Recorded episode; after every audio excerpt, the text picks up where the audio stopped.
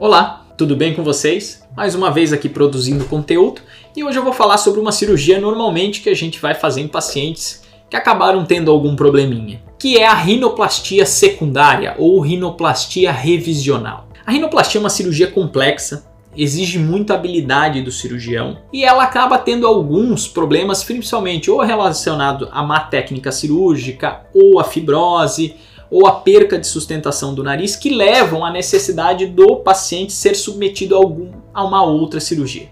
Por isso, minha primeira dica: procure sempre cirurgiões que estão acostumados com essa cirurgia. Normalmente, ela exige uma formação a mais do cirurgião porque ela tem uma curva de aprendizado maior. E a rinoplastia secundária é possível? Sim, ela é possível.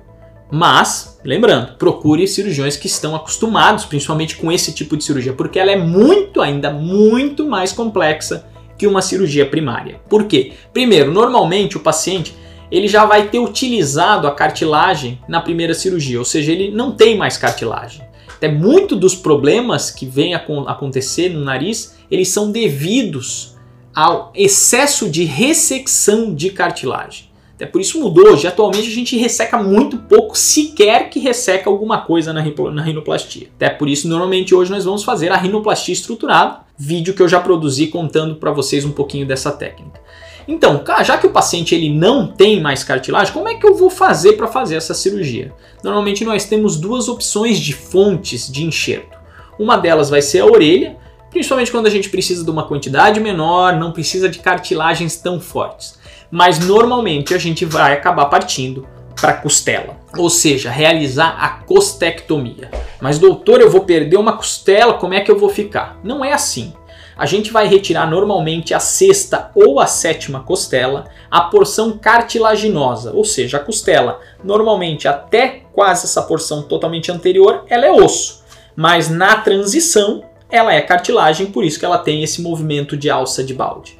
Normalmente com acesso ali de 2, 3, eventualmente até um pouquinho menor que 2 centímetros, nós fazemos essa retirada dessa porção cartilaginosa. Normalmente o paciente não vai ter deformidade torácica nenhuma, no máximo uma pequena cicatriz que normalmente na mulher a gente consegue esconder no sulco mamário, eventualmente utilizar uma cicatriz prévia de mamoplastia. E no homem, normalmente como é uma cicatriz bem pequena, ela tende a ficar bem favorável. A partir dessa costela, nós vamos fazer vários enxertos para reestruturar esse nariz. Que muito dos problemas que acontecem, normalmente retração de asa, ponta caída, falta de definição de ponta, dorso baixo, eles vão ser corrigidos através dos enxertos, ou seja, a rinoplastia estruturada.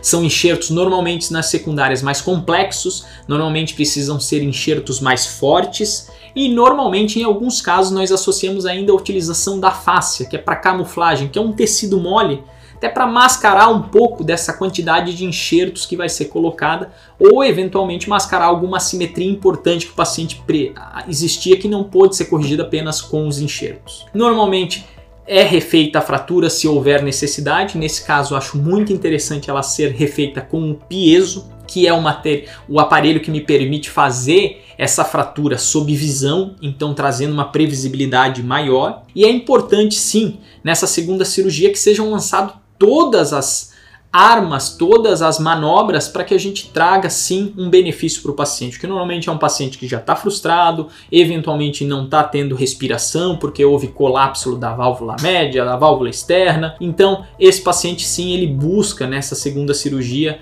um benefício em relação à sua cirurgia. Claro que o importante sempre é alcançar o resultado na primeira cirurgia, normalmente na secundária ou revisional nós estamos tratando uma sequela, mas sim a gente busca mesmo assim trazer o melhor resultado para o paciente. Então, minha dica é: procure cirurgiões que estão acostumados à rinoplastia. Novamente, ela exige treinamento, exige que o paciente, o cirurgião esteja atualizado, participando de congresso, visitando colegas fora do Brasil, para sim estar tá dando o melhor de si para o seu paciente. Então, se ficou alguma dúvida em relação à rinoplastia revisional ou rinoplastia secundária, manda pra gente, entre em contato com as clínicas que a gente vai ter um prazer imenso em receber ou responder vocês através de rede social. Um forte abraço, até o próximo vídeo.